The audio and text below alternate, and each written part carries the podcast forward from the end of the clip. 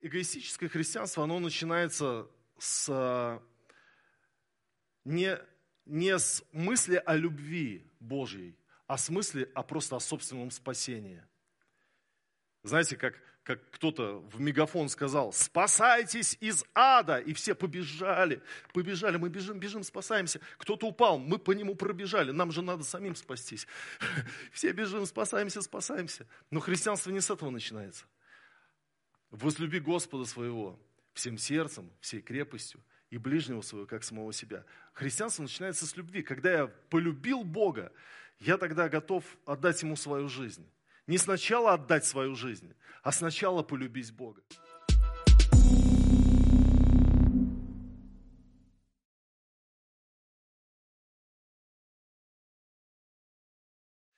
Сегодня я буду проповедовать на тему «Любовь не ищет своего». Николай Николаевич Фигнер, русский певец, тенор, еще до революции в Мариинском театре на репетиции оперы Франческо Доремини попросил у дирижера, дай мне блеснуть высокой нотой. А он пел эту арию во время военного марша, и на сцене в этот момент должны были маршировать статисты, изображающие солдат, отправляющихся в бой. И он говорит, у меня там высокая си бемоль, можно мне фермату? А фермат это увеличение длительности ноты в два раза. Вот прямо вот, чтобы на все дыхание, чтобы я мог показать всю красоту этой ноты. И дирижер ему говорит, нет. Но почему? Это же будет красиво. Конечно, дорогой друг. Но что вы будете делать с марширующими солдатами? Пока вы будете красиво держать фермату, им придется стоять на одной ноге. И это показательный случай – когда люди пытаются устроить что-то свое, показать что-то свое, и при этом не думая совершенно о том, что будут чувствовать другие люди. Но Слово Божье говорит, любовь не ищет своего. И любовь не ищет своего, даже если свое кажется благородным делом. Давайте мы вместе с вами откроем притчи 25 главу и прочитаем 17 стих. Но перед тем, как мы его прочитаем, я хотел бы сказать, что нам порой хочется спасать других людей, учить невежд, просвещать духовных младенцев, но при этом мы часто можем быть близорукими, видя только свою в этом потребность и реализацию, а не истинное состояние собеседника. Мы можем оказывать медвежью услугу человеку и вести себя как слон в посудной лавке – думая только о своей правоте и не думая о том, что действительно нужно ближнему своему. И сегодня вот об этом я хотел бы поговорить. О том, что настоящая любовь, Божья любовь, она не ищет своего. И в притчах 25.17 написано, «Не учащай входить в дом друга твоего, чтобы он не наскучил тобою и не возненавидел тебя». Вот такое интересное место Писания. Не учащай входить в дом друга твоего. Я помню, как мы, молодежь, еще были в Сызране, и, и мы пришли к нашей одной, вот, так сказать, вот соседке в нашей девятиэтажке, она тоже была верующая, и мы сидели у нее, и долго сидели, часа четыре, и уже время полдвенадцатого ночи, а ей завтра нужно было сдавать экзамен. И она ей было неловко прогнать нас и сказать, товарищи, братья и сестры, пожалуйста, ступайте домой. И она просто внутри, в напряжении молилась, Господи, смилуйся надо мною. Ну пусть они уйдут, ну пусть они встанут и уйдут отсюда, чтобы... И, и она потом уже мне рассказала об этом. Это было очень забавно. Мы посмеялись, конечно, это такая вот э, история из жизни, так сказать. Но на самом деле есть понятие личного пространства ближнего своего, и нам нужно его ценить. И порой мы думаем, что наше вовлечение спасительно необходимо для друга. И мы хотим его лечить, вразумлять, но при этом забываем о личном пространстве. Или же мы думаем, что он должен нам всегда вот создавать атмосферу принятия, служить своим домом, он же христианин – Поэтому вот я буду здесь сидеть, пока вот мне хочется. И вот здесь э, Писание говорит, не учащай входить в дом друга своего, чтобы он не наскучил тобою. И слово «наскучил» на иврите, это слово «сабах», оно имеет значение «присытился». И тогда можно задать вопрос, неужели в отношениях друзей есть пресыщение, переходящее в ненависть? На самом деле у каждого есть личное пространство, которое мы ценим, как некую подзарядку для самого себя, как некое восстановление сил. И когда этого личного времени нет, мы чувствуем себя уставшими. И какими бы ни были близкими друзья, важно быть чувствительными к внутреннему миру друга своего, чтобы не произошло заполнение этого внутреннего мира, этого пространства личного своей персоной. Нам важно быть чувствительными к людям – очень часто мы, а, знаете, с мотивами эгоиста служим другим. И сами этого не замечаем. Потому что нам кажется, что на нас есть ответственность спасти, а, поднять человека, духовно образумить его, наставить, научить. И мы бросаем все силы на это. И нам нравится учить невежд, слепых, делать зрячими – а в результате мы не добиваемся ничего, кроме внутреннего раздражения того человека, который устал уже слушать наши норовоучения. И молится внутри, Господи, избавь меня от него. Избавь меня от этого проповедника. А мы даже и не знаем, что в нем происходит, он просто ради приличия нам это не рассказывает.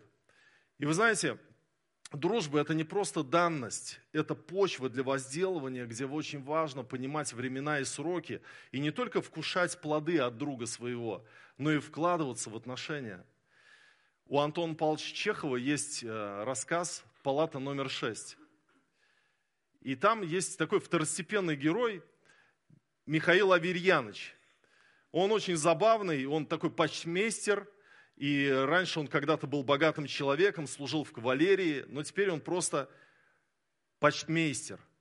И э, также в этом рассказе есть Андрей Ефимович Рагин, врач, который в, эту, в этой больнице, э, в этом флигеле ухаживает, так сказать, посещает больных, душевно больных.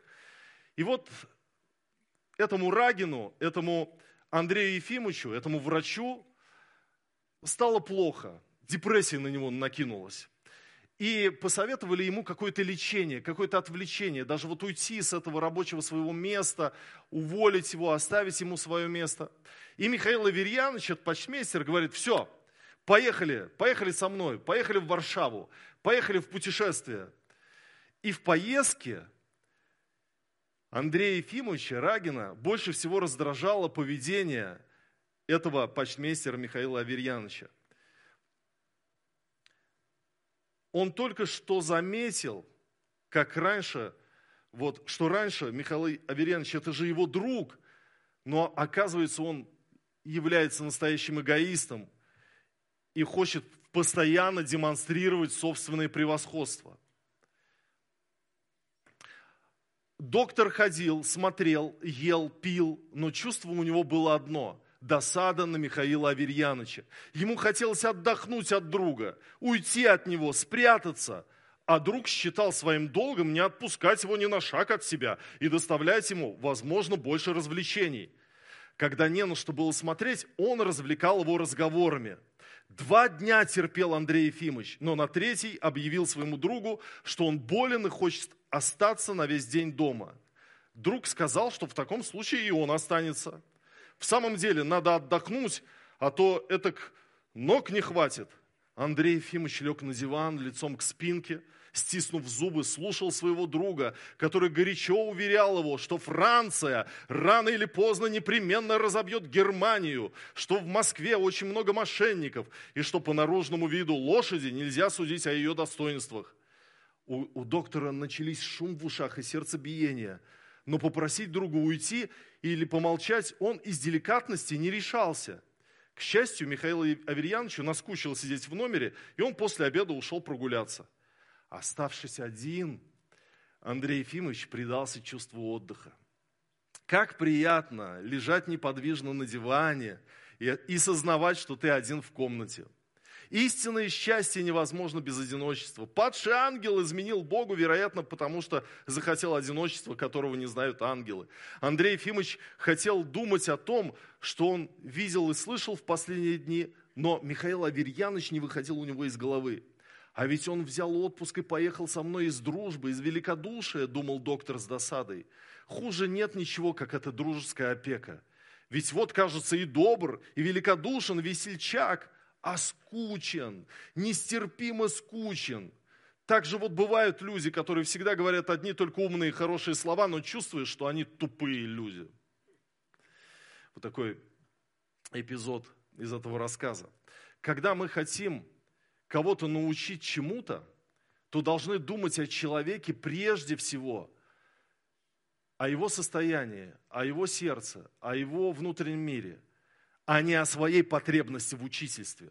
Любовь не ищет своего, даже если свое кажется благородным делом. Недавно вышла новая передача на канале Серафим, 12 сцена – о страхе смерти а, приглашены были два гостя.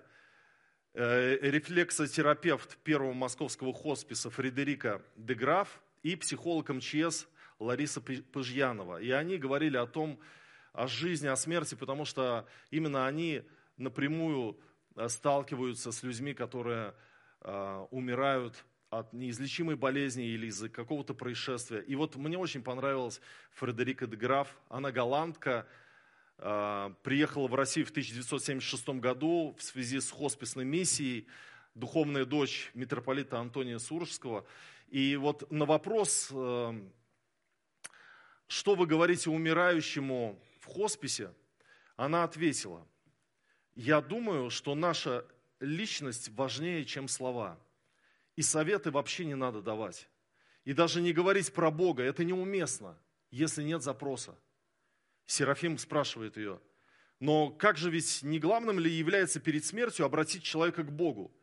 И Фредерика говорит, я не согласна, что нужно человека перед смертью быстро крестить, тогда он попадет в рай, быстро его совершить этот обряд, чтобы все было нормально. Крещение должно быть осознанным, потому что это союз со Христом. И она рассказывала вот именно в этом чувствовании, что часто она просто сидит и молчит, потому что человек переживает агонию, он переживает боль. И только если у него есть потребность заговорить о Боге, спросить, мы часто не испытывая боли другого человека, мы просто несем какую-то пропаганду, чтобы выручить, помочь, чтобы спасти, но спасаем ли мы? Спасаем ли мы на самом деле или отталкиваем еще человека дальше от Бога? Ведь не спасительно просто молитва покаяния, написанная на листочке. Не это билет в рай, а сердце, в котором появилась вера. А чтобы в сердце появилась вера, должен быть контакт с этим сердцем. Должен быть отклик, должен быть запрос –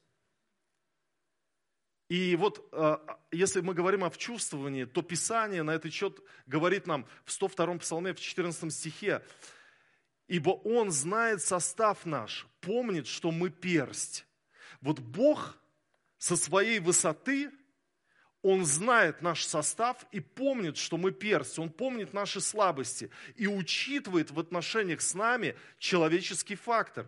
И если бы он не подразумевал наши слабости и человеческий фактор в своих требованиях к нам, то мы давно бы лишились всех шансов. Мы часто судим человека за неправильное высказывание. Не так выразился, не ту пословицу произнес. Э, не то слово вставил. Я помню, на домашней группе в Израиле был, ну, никто не знал, что я пастор, просто был как, как часть общения, как человек, пришедший на домашнюю группу. И я рассказывал какую-то историю, я говорю, я был в шоке. И сестра меня, не говори, вот это слово не говори. Ты сейчас произнес проклятие.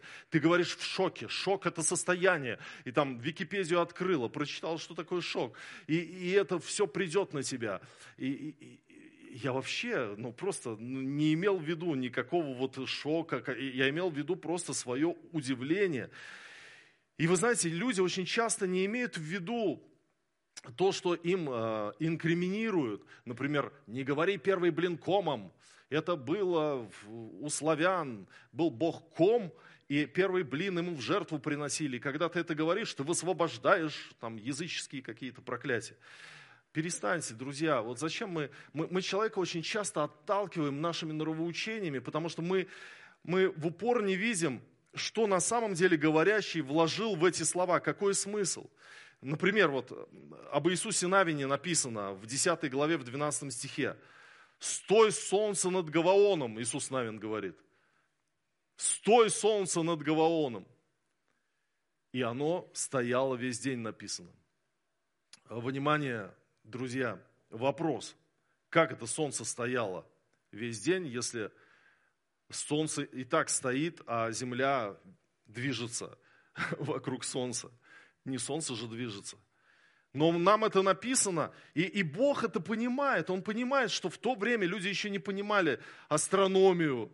И то, что имел в виду, на самом деле Иисус Навин, Бог это понял. И не вмешался, не сказал, неправильно помолился.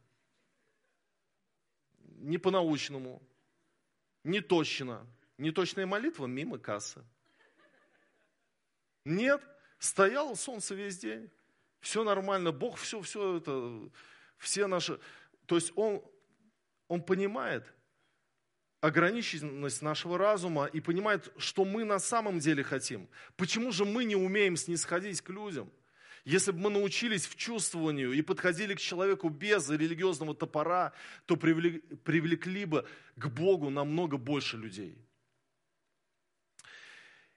После того, как я однажды разместил пост в социальных сетях о панические атаки, как я проходил этот период в своей жизни, то мне написала одна женщина из другого города. И она написала, что в ее церкви, ну, а у нее были панические атаки – и в ее церкви ее третировали братья и сестры, говоря, что боящиеся Царство Божие не наследуют. Ей так плохо. Она поделилась с ними. Они говорят, все, сестра, боящиеся Царство Божие не наследуют. В общем, вот за то, что ты боишься, ждет тебя неминуемая погибель в гиене огненной. И она была в страхе, она была в ужасе. И, и она жила вот в этом, ну, осознание, что она не спасена, она не верила в свое спасение. И когда я ей объяснил, я говорю, дорогая сестра, вот это то, что написано, боязливых и неверных, там, ждет участь в озере огненных, это боязливых, которые отрекаются от Христа ради того, чтобы ну, там, спастись от гонений. Это вот о них, а не о страхе. Библия вообще ничего плохого про страх не говорит, потому что страх это та система, которая в нас встроена Богом это не, что-то нечистое. Апостол Павел говорит, что э, внутри страхи, от вне нападения. Он сам, а сам апостол говорил, что испытывал страх, когда находился в одном городе, там, в Македонии. И, и вы знаете, нигде, ни в Ветхом Завете, ни в Новом страх как таковой не, не порицается. В Новом Завете есть э, Писание, такое место. В любви нет страха, совершенная любовь изгоняет всякий страх. Но здесь мы должны понимать, о каком страхе идет речь. О страхе как о невозможности быть с Богом. Вот такой страх, как отчуждение и безнадежность, конечно, не от Господа. Потому что любовь Божия изгоняет всякий страх отвержения. Давайте будем, давать, давайте будем нести людям надежду, друзья, а не вешать бремя на обремененных, как делали это фарисеи. Это же фарисейская закваска.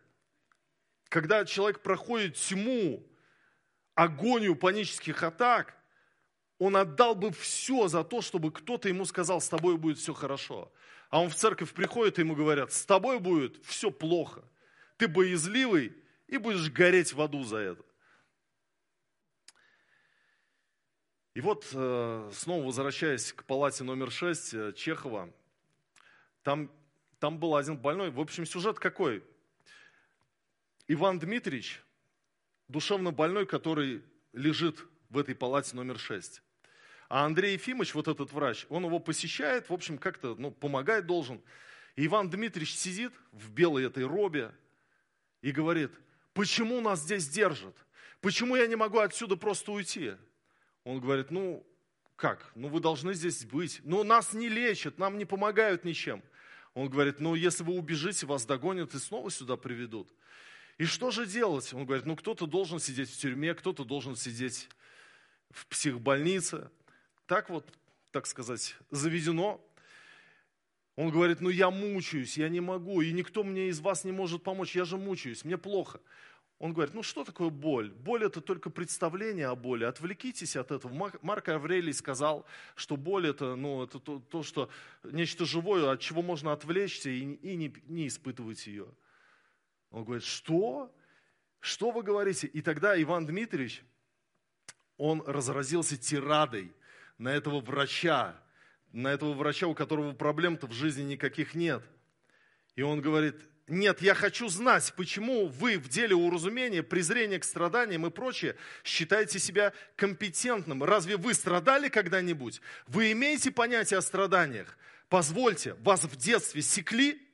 Нет, мои родители питали отвращение к телесным наказаниям а меня отец порол жестоко. Мой отец был крутой геморроидальный чиновник с длинным носом и с желтой шеей.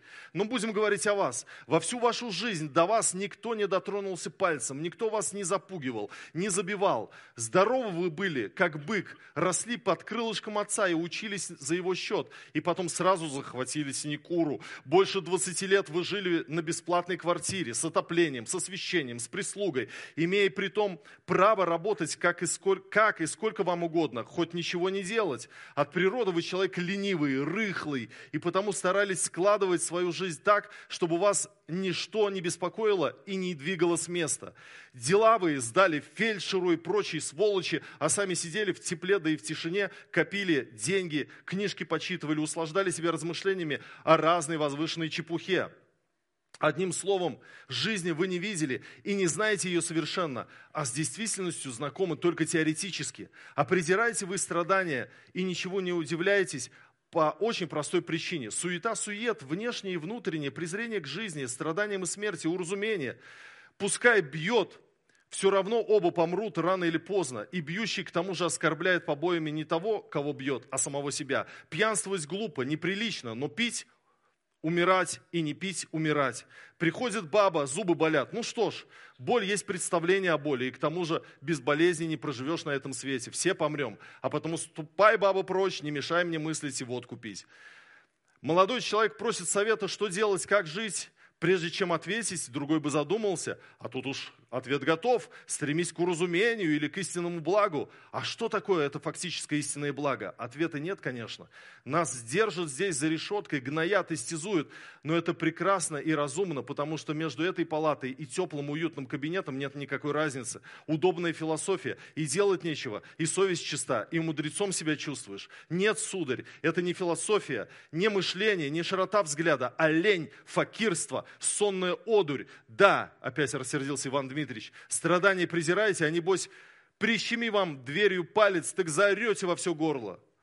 А может и не заору, сказал Андрей Ефимович, кротко улыбаясь. Да как же? А вот если вас страхнул паралич, и, положим, какой-нибудь дурак и наглец, пользуясь своим положением и чином, оскорбил вас публично, и вы знали бы, что это пройдет ему безнаказанно, ну тогда бы вы поняли, как это отсылать других к уразумению истинному благу. И вот Андрей Ефимович задумался, потому что ему дальше нечем было апеллировать этому больному. И вы знаете, история, она заканчивается тем, что Андрей Ефимович сам попадает, попадает как больной уже в эту палату номер 6. Его одевают в эту белую робу. Он сначала ничего такого не думает, а потом вдруг захотел в коридоре походить, покурить. Никита, пусти меня походить, покурить. Нет, не положено. Да как это не положено? Да я тебе сейчас начал выступать, стучать по двери. Никита ему в нос дал, он упал. Он лежит, и чувствует, что это Никита ему еще по спине два раза ударил.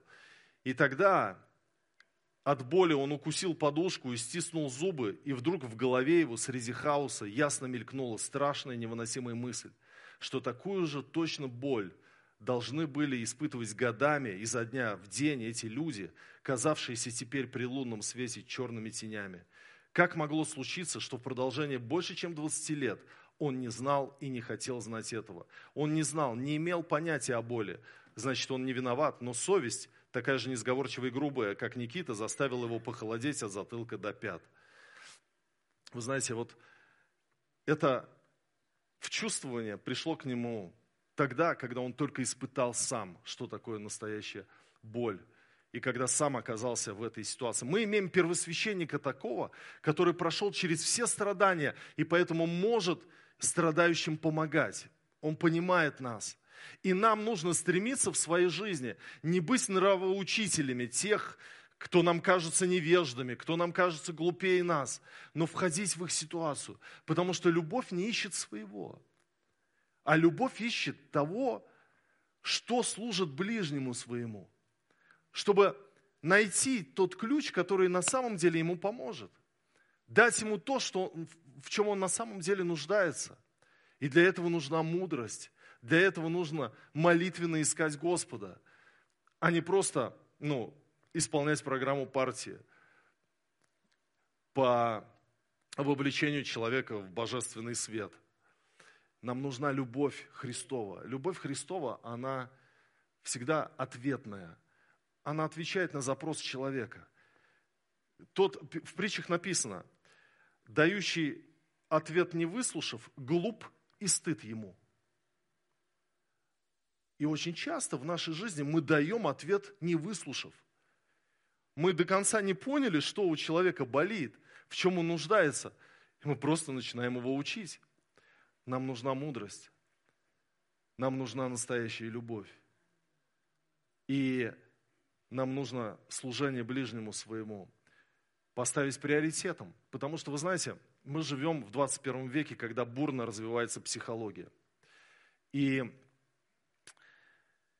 и психология, она разная разные школы. Есть хорошие школы, есть то, что соответствует Писанию, Слову Божьему. А есть, в общем-то, школа, построенная на гуманизме просто. И вот эта популярная психология заявляет, что нам нужно любить себя и все вокруг себя. Что вот нам нужно беречь себя, любить себя, и вот если в браке там что-то не так, то ты можешь там развестись и так далее – и тогда христиане, опираясь на эту психологию, берут заповедь «возлюби ближнего, как самого себя» и говорят, вот, если я не буду любить себя, я не, не смогу полюбить ближнего своего. И возводят фразу «возлюби себя» заповедью вместо того, что на самом деле сказал Иисус Христос. Он сказал, возлюби ближнего своего, как самого себя, а не возлюби самого себя, там, как ближнего. И тогда, когда мы делаем опорой свою самость, мы, мы э, стремимся постоянно к личному комфорту и не задумываемся о том, что происходит с другим человеком. И тогда со своей колокольни мы не можем оказать ту помощь, которая реально человеку нужна, потому что мы ищем своего. Мы ищем своего.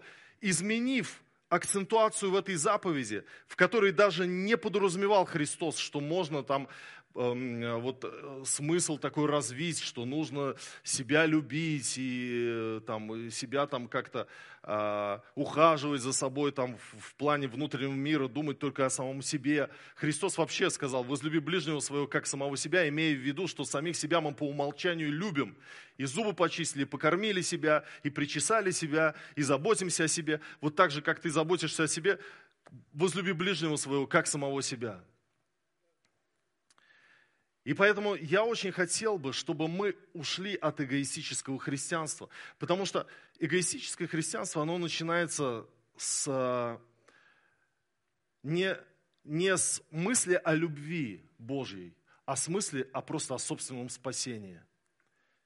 Знаете, как как кто-то в мегафон сказал, спасайтесь из ада. И все побежали, побежали, мы бежим, бежим, спасаемся. Кто-то упал, мы по нему пробежали, нам же надо самим спастись.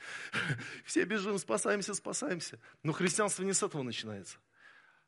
Возлюби Господа своего всем сердцем, всей крепостью и ближнего своего, как самого себя. Христианство начинается с любви. Когда я полюбил Бога, я тогда готов отдать Ему свою жизнь. Не сначала отдать свою жизнь, а сначала полюбить Бога. Вы знаете, вот изменение вот этих смысловых нагрузок, оно может повлечь к тому, что я просто буду чувствовать, что все мне обязаны. Мне обязаны дать место в группе прославления. Мне обязаны дать э, уши, чтобы я проповедовал там свои мысли. Мне обязаны дать личное пространство каждый человек. Нет. Возлюби Господа и возлюби ближнего. Ищи не того, что служит тебе, а что служит ближнему твоему. Ты скажешь, а как вот если собственная самооценка была поломана, когда в жизни ты испытывал отвержение? Придя ко Христу, ты получаешь исцеление. И Он дает тебе заповедь, возлюби Господа и возлюби ближнего своего. Он не дает тебе заповедь, возлюби себя. И тогда твое христианство, оно только вокруг тебя крутится. Это неправильно. Любовь не ищет своего. Аминь. Давайте поднимемся.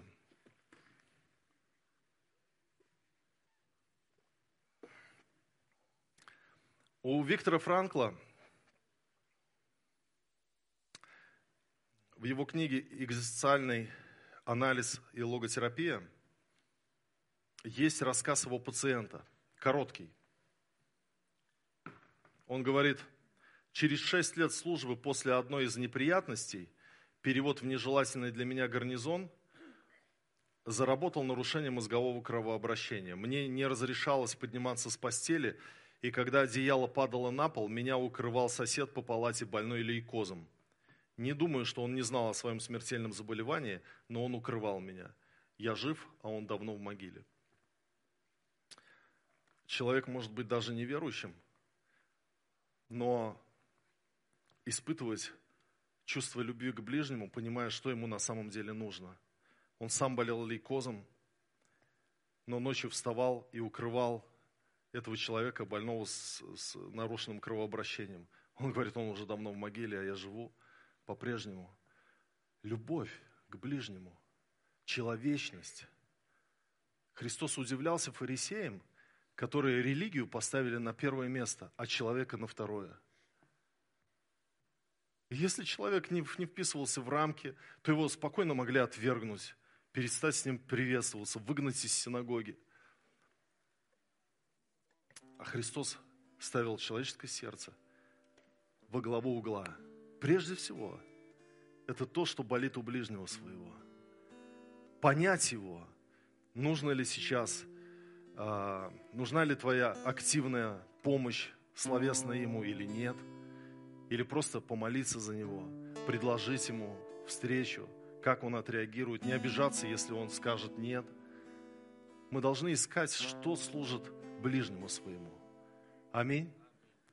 Господь, мы благодарим Тебя. Мы стоим перед Тобой сегодня в этой молитве и просим Тебя, пусть в нашем сердце, Господь, произойдет изменение, чтобы мы, Господь, увидели в себе эгоизм, и чтобы мы научились любви к ближнему своему, чтобы у нас была Твоя мудрость, чтобы, Господь, у нас было Твое благоразумие и Твое водительство – Твоя чувствительность, Господь, как Ты помнишь о том, что мы персть, и снисходишь к нам. Дай нам быть снисходительными к людям. Не подходить к ним с религиозным топором, но любить их Твоей любовью, нести Твой свет, Твою любовь. Просто иногда быть с человеком и, и молчать, когда ему плохо.